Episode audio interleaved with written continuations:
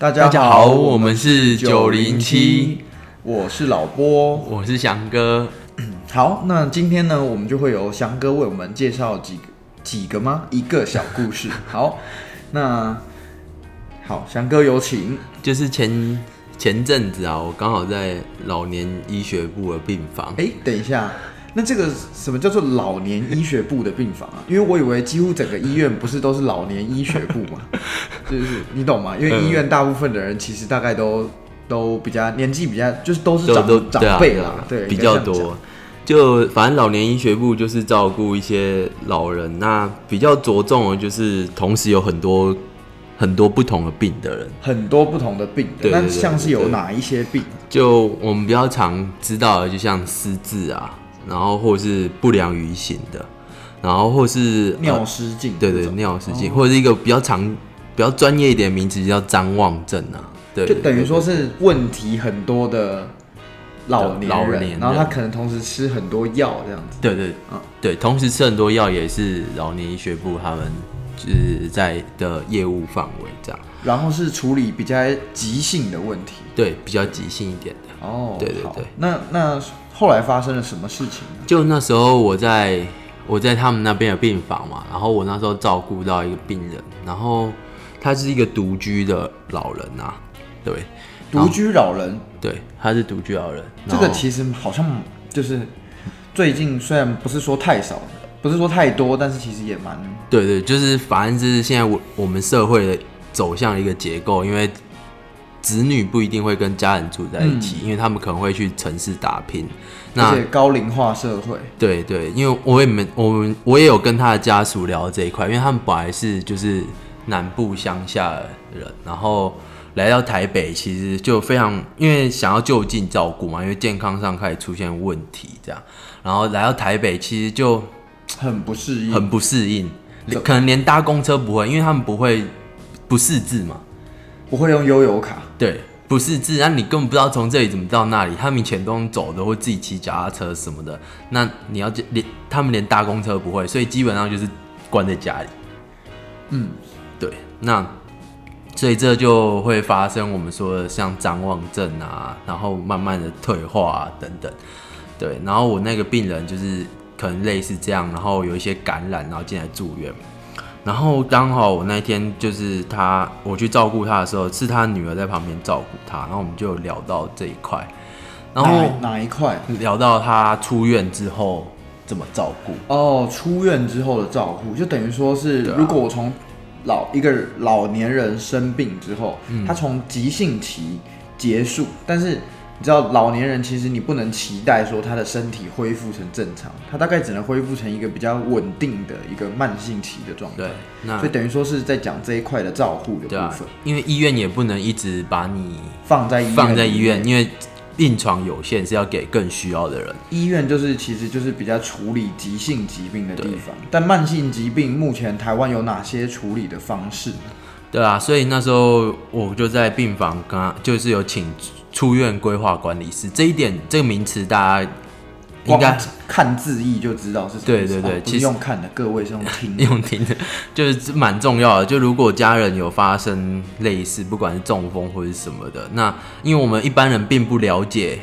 就是如果家人出现这种突然间的健康转变，或是或是像这种慢慢的，然后上慢慢丧失生活能对自理能力自理能力的，能那去哪里寻求协助？对对对对，医院的话就会有这一个。那呃，其实台湾政府算是投注很多资源在老人照护这一块，因为这是一个现现在社会面临到很大的一个问题，就老人能老年因为医疗进步嘛，所以大家寿命延长，但是大概从六十几岁到八九十岁，这整整二三十岁的人口都是是都算是这一这一个老年照护长照照护的范围里面啊。对，那呃那天我就在听出院规划管理师在跟家属谈，那我们就知道现在政府算广告打满胸，就是有长照二点零嘛，嗯嗯，那详细内容到底是怎样，其实很多人也都不是那么了解。对。那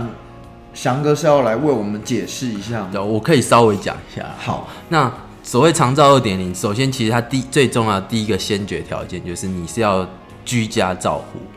居家就是不能在照护机构里，面，不能在住宿型的机构，像我们那种疗养院、安养院，大部分都是你是住在那边的，所以你是要住在家里的。那如果是像日托那种呢？日托算，日托是，可 OK 的，对，因为你是晚上就回家，对，所以长照二二点零，它有讲一个叫长照四包钱。那第一包钱就是，呃，就是你刚刚讲的日托这一种，嗯就是它有各种，就是回去你家里帮你服务啊，就帮你呃洗衣服啊、打理家务，或是洗澡，哦，或是接送，嗯，哦这一种，或是载你去医院，或是去日托，这些都是属在第一包钱。那第二包钱，它有更专业的名词啊，大家其实可以直接 Google 长照二点零四包钱就有，只是跟大家介绍这种服务。那第二包钱你好像是加接送服务，哦，那第三包钱是在家里帮你安装一些机构，呃，不是机构，一些设施，例如无障碍啊之类的。你说像是那种楼梯啊，如果有行动不便的，可以让你坐着那种椅子上去，对它然后或是在浴室里面比较容易滑倒的地方，就要有止滑垫啊、跟栏杆等等的这样子吗？没错，那第四包钱就是所谓的喘息服务。喘息服务就是说，你自己家人，因为你是在居家照护嘛，啊，你自己家人总照顾累了，总会有需要休息，或者你要出国，或是你的看护需要休息，因为现在连看护都有工时的限制。是，对，那你就可以把它一年，它有规定一定的天数，你可以把它送到机构，他们帮你代为照顾，这样。然后这个喘息服务是可以、等于说它可以代为照顾一整天的，对对对对，就是就是你可以在那边住的对。对，那这是长保长照四保险这样。那我们因为我那个病人是有符合这些规定，但是现在的机构很多啊，就像像日托啊什么的，全天半天，那就要看你们呃所在的市是用行政区是市啊，就是。县市应该是县市，县市对对，看你们那个，假设你是住在新北，你就只能用新北的，这就是台北最大的问题。对，你的新北就只能新北的，不能用台北。对啊，那其实好巧不巧，就是好像上天刻意安排吧，我觉得，就是我那一天听完之后，隔不到两一两天，我记得一天而已，对，刚好我的家人就出事，对，是出了什么事情？就我我我我我外婆就发生中风这样，哎、我也不知道就是这为什么这么刚好，反正就是这样。然后她一开始就是送去医院嘛，然后中风的流程我们等一下再可能稍微简单介绍一下。反正反正就蛮严重了。那之后我们家就有在考虑说是要居家或者是送机构。那一开始一开始我刚一开始就讲说，如果你要用长照二点零二点零的话，一定是居居家。对对对对对，这一点就会影响。但是居家如果像我们这种呃我们家这种中风的 case 的话，中风的案例的话，就是就因为它是半半边。蛮需要就是更专业的照护对技巧，对对对嗯因为他是不能讲话，然后半边没有力气这样子，对对。等于说不管是翻身啊、穿脱衣服、上厕所、下来走，或是对什么之类的，都是嗯。需要蛮专业的训练。因为想象一下那个状况，比如说要从床上下来，对。但是你有半边身体完全没力气，嗯。等于说如果你不小心下错边，你就会直接整个人跌倒，对就造成更严重的伤害这样子。对对或是像呃，比如说穿衣服要从墙边，就是有力气的那边穿，还是从没有力气的那边穿，或是下楼梯要从有力气的那边下，还是没有力气的那边下？，下楼梯这也是很麻烦。他是我我他是我外婆现在是没办法下楼梯啊。那所以我们当时候就没有像，因为还有像拍痰啊、大小便啊等等。那我们所以我们那时候就选择比较偏向，我们家有经过一番讨论啊，所以比较偏向去机构。但其实我们家这一番是经过蛮蛮深度的讨论，因为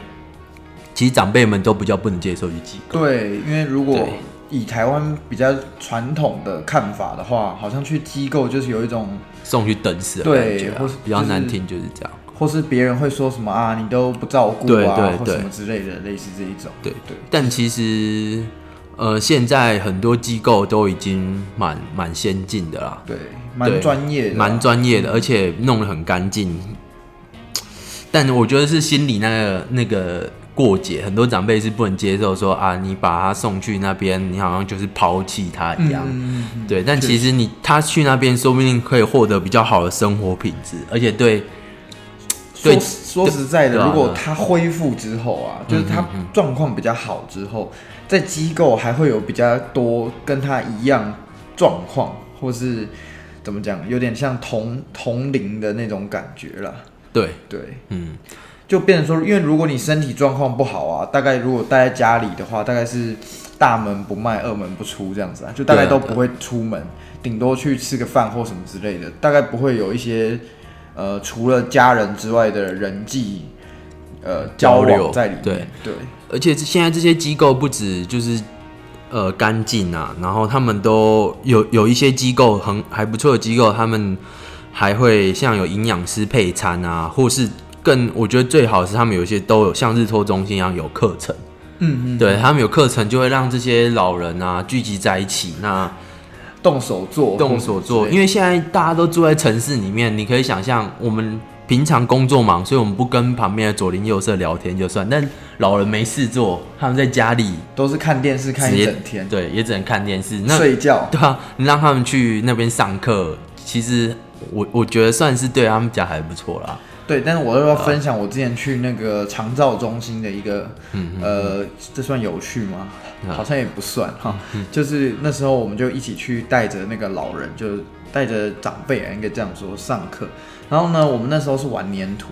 嗯，结果呢，有一个长辈就是呃失智嘛，然后我们就把那个粘土就是用最简单的方式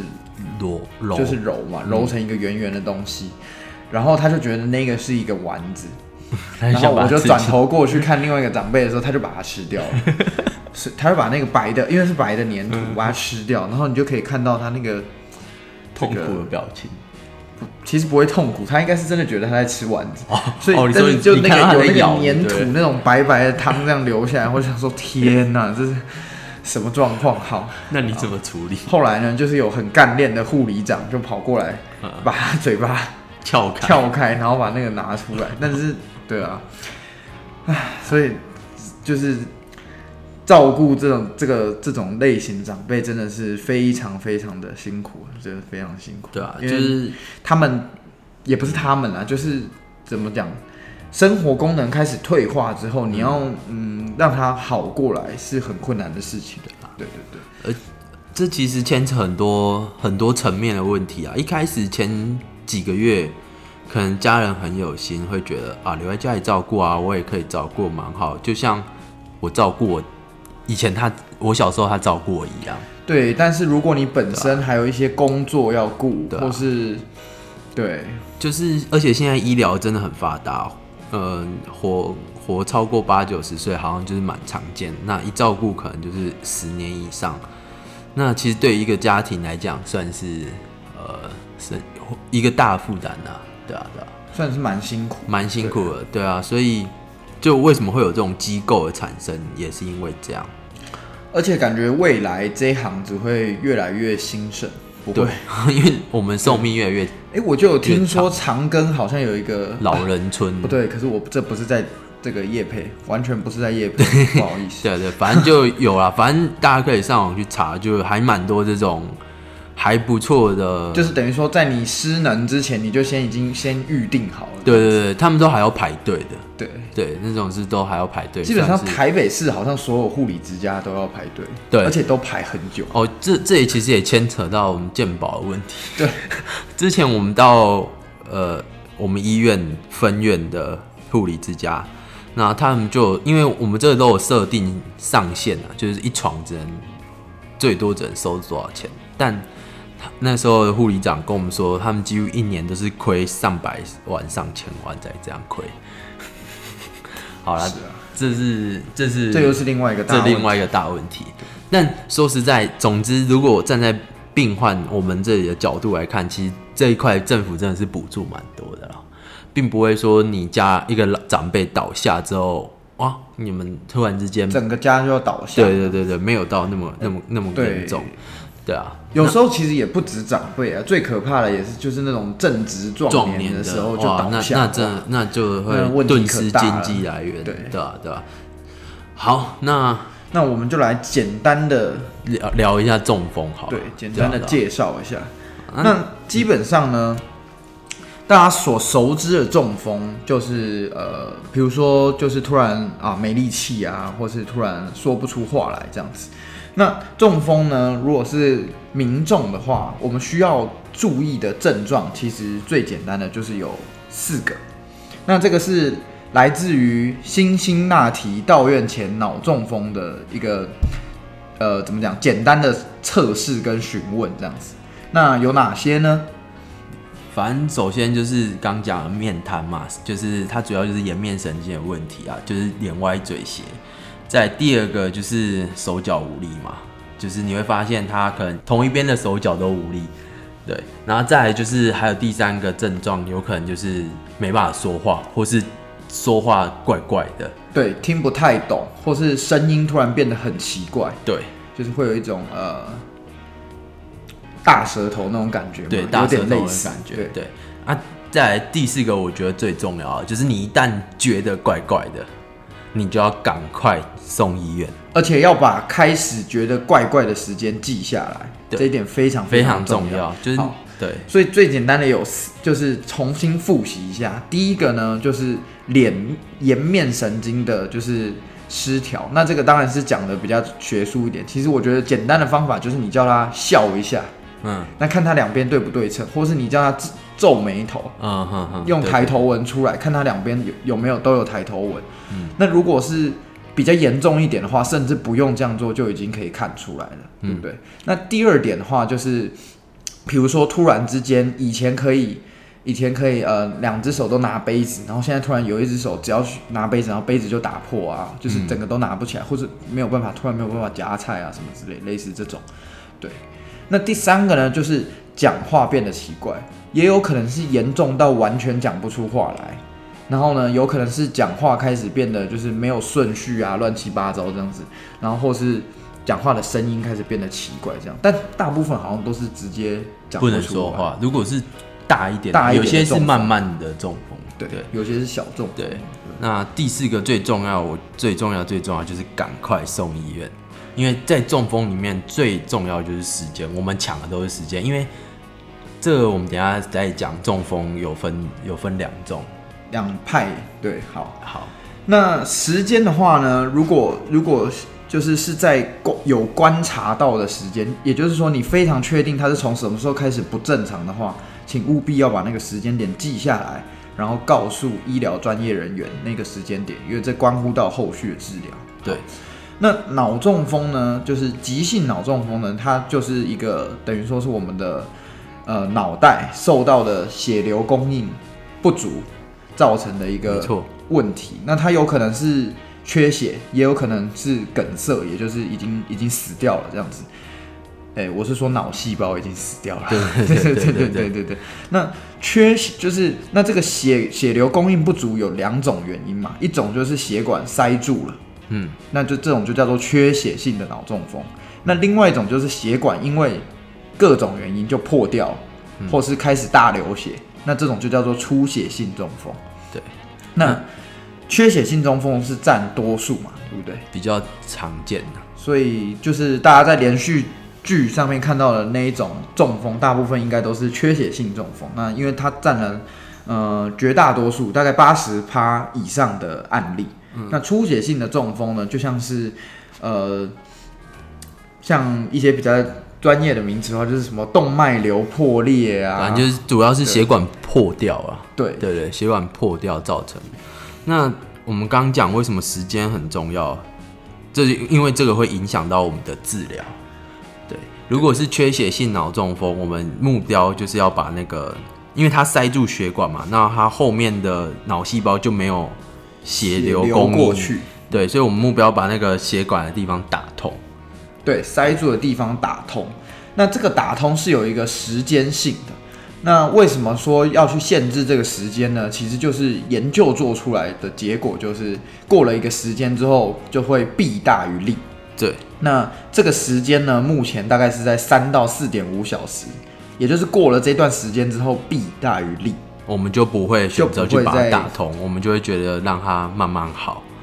但其实有也不只有时间这个因素啊，还会综合考量其他因素。但是我们人为能掌控的因素就是时间。是，对，那这个是这个是第一种疗法，这个叫做血栓溶解治疗，就是我们会打一个针进去，在三到四点五小时，也就是说它发作的三到四点五小时内，打这个针下去。研究做出来的结果是利大于弊的，但是过了这个时间之后是弊大于利的，也就是说我们就不不能再采取这种治疗了。对，因为它有可能会造成，因为它是一种血栓溶解，其实简单来讲就是反过来说就是会造成出血的风险。对，所以三到四点五小时内，那它有机会可以把那个血栓溶掉。但是超过四点五小时之后，我们再打这个就会造成全身性其他地方的出血。对，不过这种都是针对缺血性中风的。对，好，那另外一种针对缺血性脑中风的治疗呢，叫做翻成中文就是动脉内取栓术。那这个就比较复杂一点，而且比较专科一点，所以呢，这个如果有机会的话，这个执行的执行的机会是比比打针的那一种少少蛮多的，就是对对，对这比较比较，它它需要条件比较严格啊，但是它就是可以确保就把那个血栓拿出来嘛。对对对，但是它和很多条件，例如年纪啊，要几岁以下，然后时间更严苛。时间的话，就是可以有一段比较长的弹性啊。对啊不过它其他的限制是严格的多，这样子。嘿，所以所以呢，如果呢碰到一个中风的病人，我们到医院的时候，就是我们要做的第一件事情，就是要先评估他的脸，然后动作，嗯，讲话跟时间，就是我们说的神经学检查，对这就交给专业医生评估。我们一对我们一般民众能做的就是赶快把他送到，赶快把他送到医院。对对，所以有怀疑的时候就可以把他送到医院。那送到医院之后呢，我们就会先帮呃民众做一张做一个电脑断层的检查，那会越快越好。那这个电脑断层的检查呢，就是为了分辨说它到底是出血性的脑中风还是缺血性的脑中风，因为两个治疗完全不一样是。出血性的脑中风呢，就是以神经外科治疗为主开刀为主啊。对，那不能开的话，就也是只能先到加护病房照护这样子。对，那缺血性的话呢，其实是以呃内科的方式或是影像科的方式治疗，就是我们刚刚讲的那两种。对对，那呃，再来就是，如果反正经过治疗之后，住外科就会住外科病房嘛啊，住内科就会到神经科病房。那观察一阵子之后，就跟我们刚刚讲老医科一样，就病房不能让你一直住下去。，对，它有可能会从急性病房转到比较慢性的病房，像是一些复复健健科科的病房。对，那复健科也会评估要不要收啦。像我外婆就是就是有被评估说哪就有些医院要收，有些医院不要收。对，因为他会看你能不能听得懂指令啊，就是他会觉得你有没有复健有没有好处啦。对对，那一样就是中风，就是我们刚刚说中风就是抢时间的病，越快送到医院越好。那复健也是越快开始复健越好，尤其越前面就是越黄金期，因为它前面能回得来越多功能，它愈后越越好啦。所以我们就我们那时候也是尽快帮他开始复健，而且帮他按摩，就是防止他关节挛缩啊，类似这种。对。对。那这种的话，就是一样是需要整个家族啊，或是周周周周边的人来支持他，因为嗯，我们就想象看，假如我们有意识，还有意识的情况下，但突然之间不能说话了，或是啊手跟脚突然都不能动了，其实那对于一个病人来讲，都是非常大的挫折跟非常沮丧的事情，对，所以也。之前在复健科病房，其实也有碰到那种就是完全不想要复健的那种，就是啊，就是因为他很那个沮丧啊，很 upset。他很否认这件事情，对他不想对去还不想去呃面对这件事情，这样子。所以其实这种不管其实不论是生什么病，都会对家庭造成很大的负担啦。对，不过就是，所以这正是这种时候才需要大家这个齐心协力，对不对？对啊认真复健。嗯嗯没错。好，好，这是医学这边。那我们还有别边吗？对啊，我们我们家这边还有遇到一些财产的问题，哦，是对吧、财产的问题，因为这其实还应该讲法律这边的问题，就是如果哦变成无行为能力吗？对对对变成无行为能力之后，你还要走一趟法院啊，然后去申请监护宣告，我的天呐、就是你要去，就是他的子女要去帮他运用，因为就像运用我外婆的财产去支付他的医疗费这样。哦，对啊，但是因为你你不是他本人嘛，啊，他本人也没有过世，所以要别人来帮他处理他的财产，必须经过法院去宣告这样，所以也必须要走这条路，反正非常复杂啦。对，而且要走就是法院宣告这一条路，还要有医院去判定，就精做精神判定，判定他真的没办法自理。那这一笔精神判定的费用，还每一家医院还差蛮多的。怎么说？就是那时候查有大概从七千多块到两万多块。对，是那我后来打听，原因是这样，就是因为这是一个非常正式的法律的程序，嗯非常正式的法律程序。那有些医院可能就不太愿意承担，就不想要、不想错了，对对对，不想要跟法院扯上关系啊，因为想要躺这趟对对，所以他就会把价钱抬得比较高，然后想让你不要去找他。总之，那有些医院就会愿意去做，对啊，所以反正找哪一家应该是没什么差别，只要他愿意帮你鉴定就好。好，那我们今天呢，就是分享了一个遗憾的故事，跟一个长照二点零，简单的长照二点零，跟简单的中风的一个介绍介绍。好，那我们是九零七我是老波，我是翔哥，我们下周见。嗯，拜拜。